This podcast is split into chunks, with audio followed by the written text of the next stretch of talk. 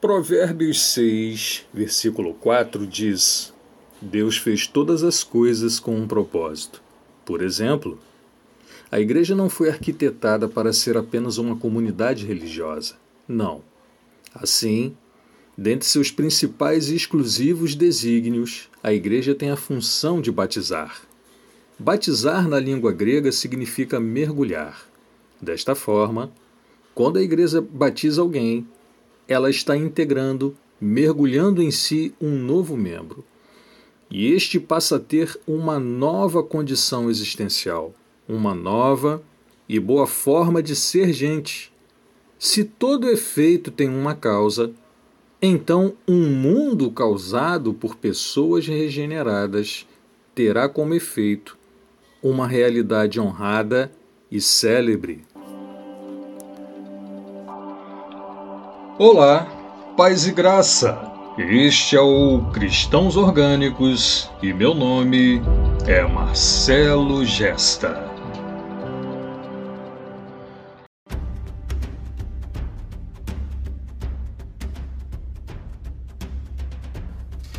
Então, continuando o nosso assunto, a quarta função ou desígnio exclusivo de todas as comunidades de seres humanos que tem no planeta uma comunidade especial chamada igreja tem na sua quarta função ou desígnio específico integrar.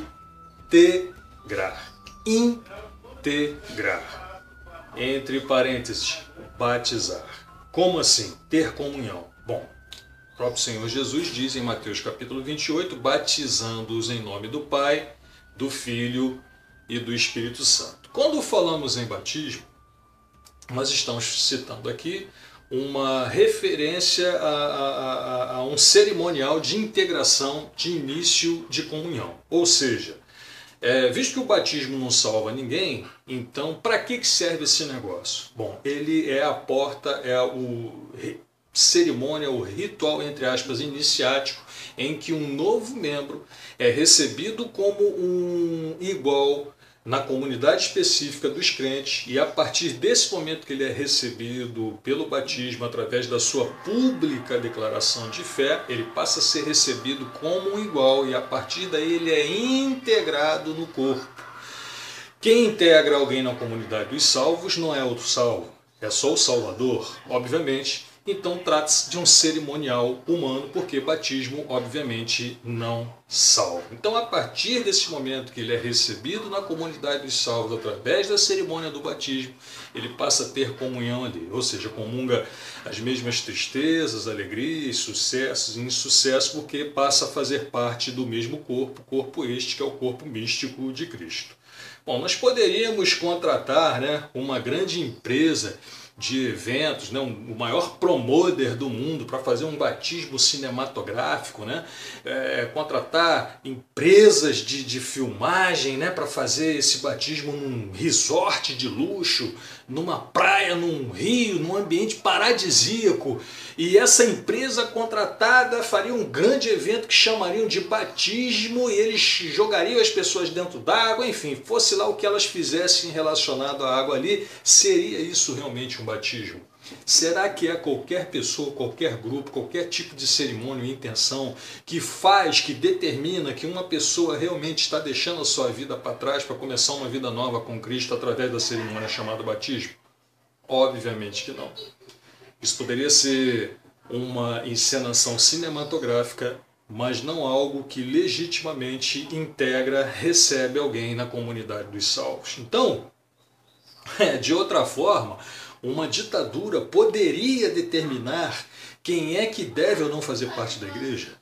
Um governo poderia determinar isso, quem é que deve ou não fazer parte da igreja? Uma instituição religiosa poderia determinar quem é que faz ou não, ou quem é que deve ou não fazer parte do corpo de Cristo? Certamente que não. Então a gente está falando de batismo de um ritual sagrado, que fala sobre a morte de alguém para uma antiga vida, o renascimento para outra vida, e que lá do outro lado dessa passagem tem uma comunidade lá de salvos que estava esperando, que está o recebendo como um igual. E, curiosamente, Na epístola de 1 João capítulo 1, versículo 7, fala isso em outras palavras quando diz: Se porém andarmos na luz como ele está na luz, mantemos comunhão uns com os outros.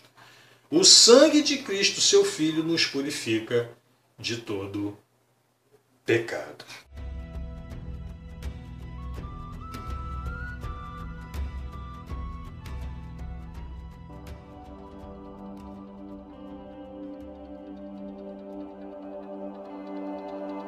Terminamos mais um episódio do Cristãos Orgânicos. Meu nome é Marcelo Gesta e foi uma satisfação estar aqui com vocês.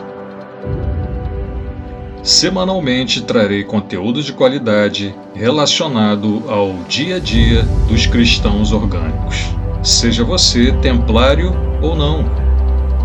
Os tempos e a vida mudaram Precisamos nos informar e nos adaptar às novas transformações.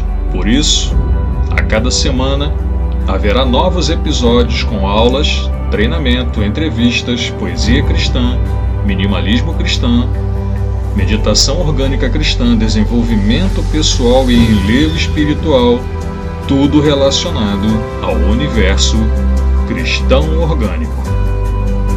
E que Deus nos use e abençoe rica e abundantemente nos serviços do Reino.